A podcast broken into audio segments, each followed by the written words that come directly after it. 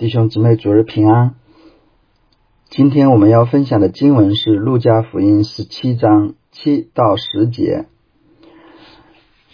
荷兰清教徒神学家布雷克写过一本书，名叫《理所当然的侍奉》。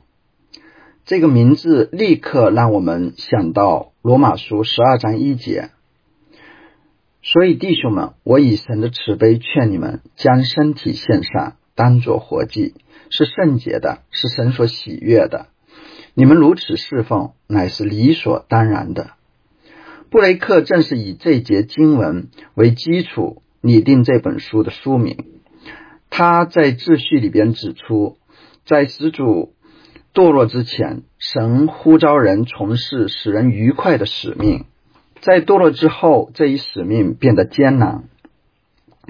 但神的旨意仍是让每个人忠心的从事神呼召他去做的召命。召命是否属灵，关键在于我们完成召命时的心灵状态和方式。人应甘心乐意的履行今世的责任，以此来侍奉上帝，荣耀上帝。今天我们要分享的这段经文主题就是理所当然的侍奉。接下来，我将从三个方面来分享。第一点，我们是基督的仆人；第二点，仆人当如何侍奉；第三点，侍奉当存怎样的心态。那分享之前，我们一起祷告：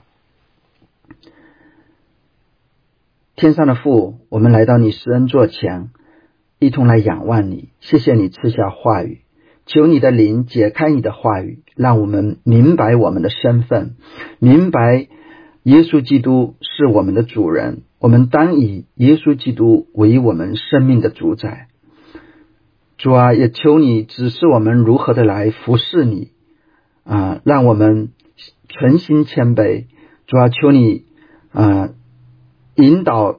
带领以下的时间，保守看顾，让孩子所分享的这些话语能够被你使用，造就弟兄姊妹的生命。求你看顾，求你啊赐福，感谢你，祷告奉耶稣的名，阿门。那我们接下来看这个第一点，我们是基督的仆人。今天我们读的这段经文只。只有四节啊，短短的四节经文是一个比喻。这个比喻呢，并不是那么好理解。整个故事很短，上下文没有清晰的背景说明，乍听起来有点苛刻，有点刺耳，仿佛不近人情。我们今天的文化跟当时的文化差别很大，这一点更增加了理解的难度。我们先来看看这个故事的上下文。路加福音十七章一到十节是耶稣在上耶路撒冷的路上对门徒的教导。这十节经文包含了四个主题：绊倒人、饶恕、信心和侍奉，或者说责任。这四个主题都与做门徒相关。前两个涉及与弟兄姊妹的关系，后两个涉及与神的关系。今天我们要分享的是第四个主题：侍奉。我们作为神的仆人，侍奉神是理所当然的。仆人在希腊原文中是奴仆、奴隶的意思。奴隶或仆人在古代社会是日常生活的一个部分。在公元一世纪的罗马帝国，约有百分之二十到三十的人口是奴隶。奴隶制在古代社会并非以种族为基础，人们成为奴隶原因不尽相同，有的是在战争中被俘虏成为奴隶，有的是因犯罪被罚为奴隶，有的是因负债无无法偿还卖身为奴，有的是因父母是奴隶生而为奴，甚至还有人选择啊。做学徒而为奴。啊，那奴隶的社会和经济地位差别也很大。有的奴隶是国王或大臣的家宰，不仅权力很大，而且相当富有。但是不管他们是因为什么原因成为奴隶，也不管他们的社会地位、经济啊条件如何，他们都是完全属于主人的，他们自己并没有自主权。他们的责任就是服侍主人、效忠主人、尊荣主人，这是他们作为仆人的本分。今天我们生活在一个高举平等、强调权利的时代。很难理解和接受仆人的地位。不过，对于当时的门徒，耶稣要表达的意思应该并不难理解。那圣经从不同的角度谈到基督徒的身份：我们是神的儿女、神的朋友、神的管家、神的使者、神的仆人等等。其中，仆人或奴仆是我们的一个基本身份。耶稣与门徒的关系啊，也被称为主人与仆人的关系。我们的主耶稣自己取了奴仆的形象，他从言语到行为都是仆人的典范。他成为神受苦的仆人，来到世上就是为了服侍人，甚至为人舍命。他谦卑的服侍人，甚至为门徒洗脚。当门徒们。争将来谁为大的时候，耶稣对他们说：“你们中间谁愿为大，就必做你们的用人；谁愿为首，就必做你们的仆人。”门徒跟随耶稣，就是成为啊耶稣的仆人，并且像他一样成为众人的仆人。保罗在书信中多次多次称自己是基督耶稣的仆人。表明他完全属于主，全然效忠于主，理当服侍主，甘心侍奉主，讨主的喜悦。保罗深知基督是主，对他拥有绝对的主权，因为他是基督用重价买赎来的。在罗马书十二章之前，保罗阐明了耶稣基督他救赎的恩典。然后在十二章的一开头，保罗便劝勉弟兄姊妹要将身体献上，将全人献上，当作活祭，因为如此侍奉乃是理所当然的。我们若蒙恩得救之后，仍为自己而活，或人为讨人的喜悦而活，就不是基督的仆人了。啊，那除了保罗之外，圣经上还有其他的使徒们，我们看彼得、雅各、约翰，还有主的兄弟犹大，他们无不称自己为耶稣基督的仆人。早期教会士梅拿主教伊格纳修也翻为伊纳爵，在书信中提到教会的代表，嗯，就是主教、长老和执事的时候，他是用。呃，同为奴仆的人来指称执事的这个称呼啊，同为奴仆的人这个称呼是要表明服侍神是所有基督徒彼此连接的共同纽带。路加在记录撒加利亚的预言时，更清楚的表达了神拯救我们的目的。路加福音一章。七十四到七十五节说：“叫我们既从仇敌手中被救出来，就可以终身在他面前坦然无惧的用圣洁公义侍奉他。”那作为基督的门徒，我们是否认识到自己与基督的关系是仆人与主人的关系？我们是否将自己生命的主权交给了耶稣基督，愿意听从他的差遣和安排？我们是否从内心深处知道，他用宝血将我们买赎回来，拯救我们脱离黑暗的权势，是为了让我们侍奉他？其实，我们若不是侍奉真神，就是侍奉假神。愿我们都能够像约书亚那样立定心志，说：“至于我和我家，我们必定侍奉耶和华。”啊，这是第一点。我们都是耶稣基督的仆人。那仆人当怎样侍奉呢？当我们认识到自己是基督的仆人之后，下一个问题就是我们当如何来释放他？我们分享的这四节经文是由两个问题和答案构成的。第一个问题是：你们谁有仆人耕地或是放羊，从田间回来，就对他说：“你快来坐下吃饭呢？”第八节以一个反问句给出了明确的答案，岂不对他说：“你给我预备晚饭，束上带子伺候我，等我吃完了，你才可以吃喝吗？”今天的人读起来会觉得主人很过分，仆人也太委屈了。然而，这个比喻的重点是谈仆人应该怎样侍奉主人。而不是谈主人应该怎样对待仆人。古代巴勒斯坦的仆人有许多的责任，主人里里外外都需要他打理。他不仅在外要耕地放羊，回到主人家里还要给主人做饭，伺候主人吃饭。无论主人要他做什么，他都需要服从。他自己不能选择。他必须把主人的需要放在前头，不能说我刚刚耕地或放羊回来，岂不应该先休息一下吗？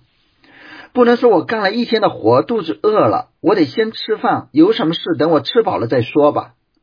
这不是仆人的心态和做法。作为仆人，他必须先照顾好主人，无论是耕地是放羊，都是相当辛苦的劳动。然而，即便在外耕地或放羊回来已经累了，仆人仍要束上腰带，打起精神，给主人预备好饭食，让主人吃好了，然后他才能吃饭或睡觉，啊，或休息。无论主人吩咐他做什么，他都必须完成。他所做的这一切，都是仆人的本分。而我们作为基督的门徒，也是基督的奴仆。古时的仆人怎样服侍主人，我们也当怎样服侍基督。从这个故事里，仆人的服侍中，我们可以学习到以下几点关于服侍的功课：第一，要不辞辛苦。我们是仆人，而不是志愿者。志愿者可以选择方便的时候服侍。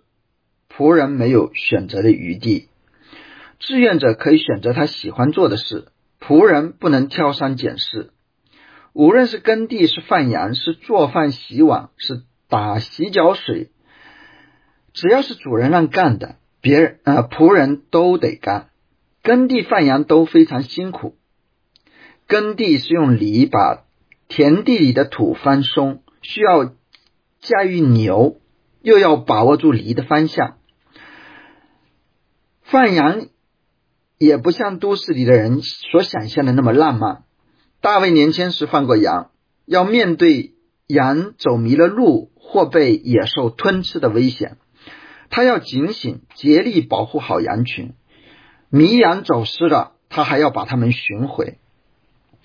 那仆人在做完这些辛苦的工作，呃之后呢？按我们今天的常理，应该呃。回家应该休息，怎么还让他做饭伺候主人呢？但是明白自己身份和职责的仆人毫无怨言，不辞辛苦的伺候主人。没有什么服饰是不需要辛苦付出的。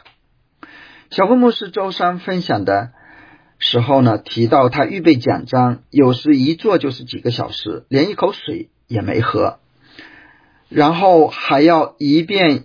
又一遍的修改，尽管他有讲到的恩赐，但预备的过程仍然是艰辛的。很多弟兄姊妹白天上班，晚上或周末参与教会服饰，同样非常辛苦。我们中间还有很多人上了一天的班，回到家还要做饭、照顾孩子、辅导孩子功课。我们。不可因艰辛而抱怨，更不可因劳累而放弃自己的职责。作为基督的仆人，只要是主让我们做的事，无论做什么，都从心里做，像是给主做的，不是给人做的。这样，我们便是在服侍主。第二点，永不停止服侍，不仅艰辛，而且可能很漫长。仆人白天完成耕地或放羊的工作，晚上还有新的服饰等着他。我们的服饰也是这样，一项法一项服饰完成了，新的一项又来了。有时我们会对主主说：“主啊，能不能消停消停，让我们歇歇？我们真的疲乏无力之时，主当然会给我们安息、恢复、更新的时间。”但我们不能因为之前服侍过一段时间，便觉得自己可以不再服侍了。服侍时间长一些的人，很容易产生这样一种心态，觉得自己累了，不想再服侍了。疲乏困倦时需要休息更新，但休息更新是为了让我们重新得力，继续更好的服侍主。一项服侍结束后，我们就要寻求主，明白。他给我们的下一项服饰是什么？基督是我们的主人，他要我们终身在他面前以圣洁、公义侍奉他。我们因为身体、年龄等原因，会从某些服饰岗位上退下来，但是只要我们活着，永远不能停止服侍。在这个意义上，侯斯廷曾经说：“基督徒。”永远没有退休。施布真甚至这么说：“靠主恩典，在世人将我抬在肩上送进坟墓之前，我不会退休。只要一息尚存，我们还可以为基督说一句话，我们绝不会放弃服侍。”第三，啊，主旨在先，主的旨意。要放在优先的位置。仆人耕地或放羊回来以后，是先为主人预备晚饭，伺候主人吃完，自己再开始吃饭休息。服饰中，我们要先考虑主的心意，而不是我们自己的心意。考虑主的心意，就是要把主看为重要的事放在优先的位置。我们在生活中常常会面对这种张力。面对先考虑神国还是先考虑自己的选择，有些时候我们担心顾了神的事，似乎就会牺牲我们自己的事。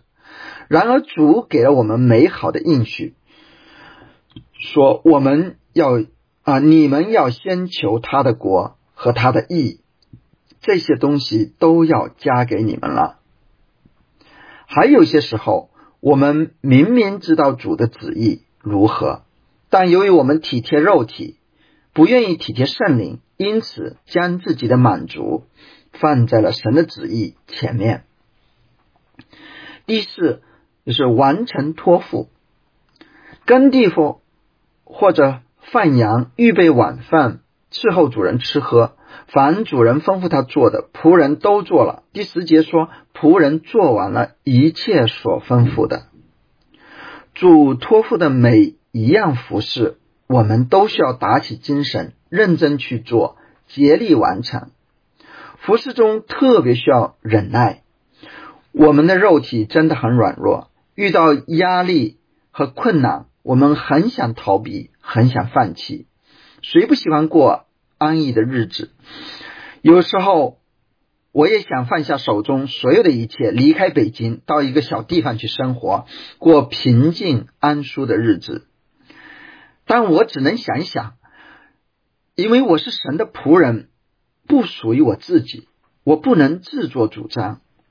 作为主的仆人，完成主所吩咐的工作是我们的本分，否则便是不忠心。将来如何在主面前交战？这是第二个方面。好，第三个方面。当我们明白了当如何来侍奉的时候，我们侍奉时当存怎样的心态呢？刚才说这四节经文一共可以分成两个问题，两个答案。这第二个问题是：仆人照所吩咐的去做，主人还谢谢他吗？答案是不。这样你们做完了一切所吩咐的，只当说我们是无用的仆人，所做的本是我们应分做的。仆人做完了主人所吩咐的，主人是不是应该感谢他，给他奖赏？仆人是不是有功劳，主人因此欠了他债呢？不，这一切本来就是仆人的职责，是他分内的事。一个人做他分内所做的事，他还应应该期待从主人那得到奖赏吗？中国古代的将军或大臣立了大功。都期待君王给他们加官进爵，这是世人的正常想法和做法。所以雅各和约翰起初会向主求说：“主啊，将来你得国的时候，我们让我们一个坐在你的左边，一个坐在你的右边。当我们忠心完成了主所吩咐的一切工作，有时心里会想。”我完成了这么多艰难的工作，付出了这么大的牺牲，成就了如此了不起的事工，祝福了这么多的人，难道不应该被奖励、被夸奖吗？然而，这不是仆人当有的心态。仆人只当说：“我们是无用的仆人，所做的本是我们应分做的。”第十节中，“无用的仆人”多数英文译本是译成。Unworthy servants 就是不配的仆人，或者是 unprofitable servants 就是无益的仆人。这里并非指仆人毫无用处，而是指仆人他不配得到回报或奖赏，他不配得。主人并不欠他任何的东西，无论他呃工作完成的如何，做的再好。也是他应该做的，主人并不欠他的，所以他们所做的本来就是他们的本分。仆人心里单纯的是不配的、谦卑的心态。所以侍奉当中，我们单纯什么样的心态呢？首先，我们当认识到自己的不配，我们是不配的仆人，不可觉得我们当得主的回报。我们所有的一切，我们的身体、灵魂，我们所拥有的一切，都是神所赐的。我们永远无法偿还偿还。神不仅创造了我们，而且救赎了我们，用他自己儿子耶稣基督的血买赎了我们。我们所做的一切，原本是出于神的恩典和帮助。我们完成这一切工作的能力，也是主所赐的。而且神至尊至荣，我们所做的一切与他并无争议，并不会加添什么。可是我们往往忘记了自己仆人的身份，以为完成了一些主的工作就应该得到夸赞和奖赏。大家可能听过下面这个故事：有一对宣教士夫妇在非洲侍奉多年后回国，回美国，他们。呃，恰巧和西奥多·罗斯福总统啊同乘一艘船。罗斯福是去非洲狩猎回来，在纽约港上岸的时候，有乐队为罗斯福演奏他最喜欢的乐曲。啊，有高官在他在那里迎接他，而这对宣教士夫妇下船的时候却冷冷清清，无人迎接。而且之后还不知道如何安顿自己，这个对比太强烈，让这个宣教这对宣教士夫妇中的丈夫感到崩溃。他对妻子说：“这太不公平了，太不公平了！我们将一切所有都给了神，可他为我们做了什么呢？”他妻子回答说：“亲爱的，我知道这不公平。”你为何不进入卧室，把这一切告诉神，看看他会对你说什么呢？于是他进到卧室，独自跪下祷告。祷告出来后，他脸上泛光，对妻子说：“你知道主对我说什么吗？”他说：“然而你还没有回家呢。”意思是说，然而你还没有回到天家呢。当我们回天家的时候，主会亲自隆重的迎接我们。很多时候，我们服侍带着被肯定、被承认，甚至被感谢和纪念的期待。如果我们得不到肯定或回报，便会心灰意冷，或者是灰心沮丧，甚至愤怒。我们没有把服侍当作是理所当然的。其实，上帝本可以不需要我们侍奉，他是全能的上帝，他说有就有，命立就立。没有我们，他并非不能成就他的工作。然而，他拣选我们，愿意让我们与他同工，使我们借着服侍他，生命被塑造和改变。能够服侍他，是他赐给我们的恩典和荣耀。其次，我们当以谦卑束腰。我们服侍的时候，当存谦卑的心。奥古斯丁曾说：“通往基督的道路，首先是谦卑，其次是谦卑，再次还是谦卑。谦卑，谦卑，再谦卑。如果谦卑不先于，不伴随，不紧跟着我们所做的每一样善功。”骄傲就会从我们手中将我们所做的任何善功夺去。无论我们在服饰中多么顺服，施工多么有果效，只要骄傲之心一起，一切都被玷污了。过去几个月，我多次和楼下几个啊两个画画的老师交谈，他们遇到生命中的困惑或难题，愿意找我聊。嗯，好几次聊完，他们都不由自主的称赞我，说我渊博、睿智、谦卑。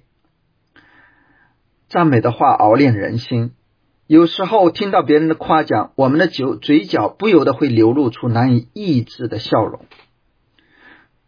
可是，在我跟他们分享的时候，我很清楚，我是嗯，我是在给他们传福音，是想把他们引到基督的面前。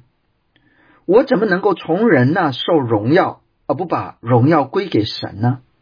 我对他们说：“你们在我身上感受到那么一丁点儿智慧或生命，都如此敬佩。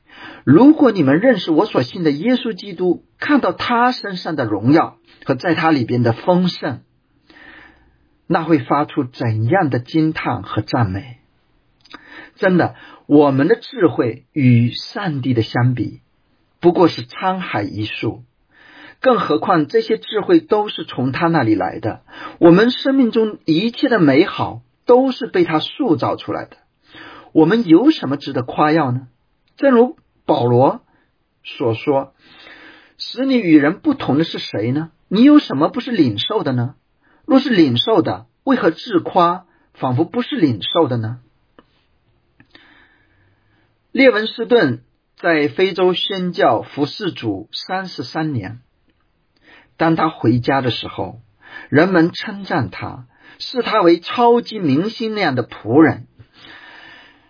利文斯顿自己却说：“就我而言，我我为主分派我如此的职分，不住的喜乐。人们说我在非洲度过了人生那么长的时候时间。”做出了巨大的牺牲，我欠主的巨债永远无法偿清，这不过只是偿还那么一丁点儿，岂能称为牺牲？应该说这是我的荣幸。焦虑、疾病、受苦或危险，加上放弃今世一般的便利和实惠。偶尔会让我们停下脚步，使我们的心摇动，灵魂下沉。但愿这只是一时的。与主将来要显显与我们的荣耀相比，这一切都不足介意。我从未做出牺牲，当我们想起主的伟大牺牲，他离开父至高的宝座，将自己赐给我们，我们怎能再提自己的牺牲呢？这是利文斯顿的回应。是的，只要我们定睛在主的身上，还有什么理由骄傲呢？最后，我想对大家说：若是你还在挣扎当中，难以立定心智来服侍主，请你真实的去面对自己生命当中的拦阻，恳切的求神挪去这些障碍，将自己献上去服侍主。只有这样，你才能体会到人生的意义；也只有这样，你才会发现自己不再是纯仆人的心。而是儿子的心，你不再是奴仆，而是儿子了。若是你已经服侍主一段时间，那让我们一同向主献上感恩，感谢他赐给我们服侍他的机会，同时也恳求主怜悯我们，使我们能够服侍他到底，不要陷入懈怠和骄傲之中。让我们一同来祷告。天父，我们感谢你，我们谢谢你，为了救赎我们，舍弃了你的独生爱子耶稣基督，他成为众人的仆人来服侍我们，我们跟从他，我们作为耶稣基督的仆人，也当做众人的仆人。愿你赐给我们这样服侍你的心智，让我们真的将自己献上，当做活祭。主啊，你帮助我们。我们心中有拦阻的啊，有各种障碍的，求你挪去，主啊，我们劳嗯感到劳苦疲乏的，求你使我们重新得力，主啊，你让我们存心忍耐，我们服侍到底，而不是呃中途终止，主啊，求你让我们不陷入怠惰和骄傲当中，保守我们每个人的心。主我们谢谢你，祷告奉耶稣的名，阿门。愿主赐福大家，赐福他自己的教会。